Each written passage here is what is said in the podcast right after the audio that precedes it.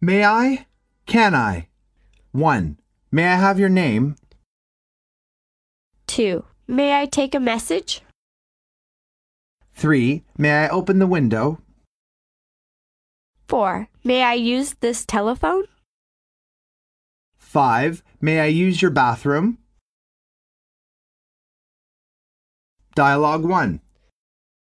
I don't know how I am going to get my report done tonight.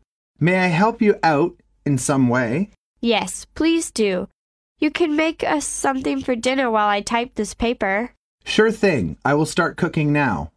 That would make life so much easier. Thank you, John. You're very welcome. After all, you've always helped me out so much. Dialogue 2. Good morning. Good morning. Can I help you? I have read your advertisement in today's China economy. I am applying for the position of market manager. Welcome. Can I ask who you are?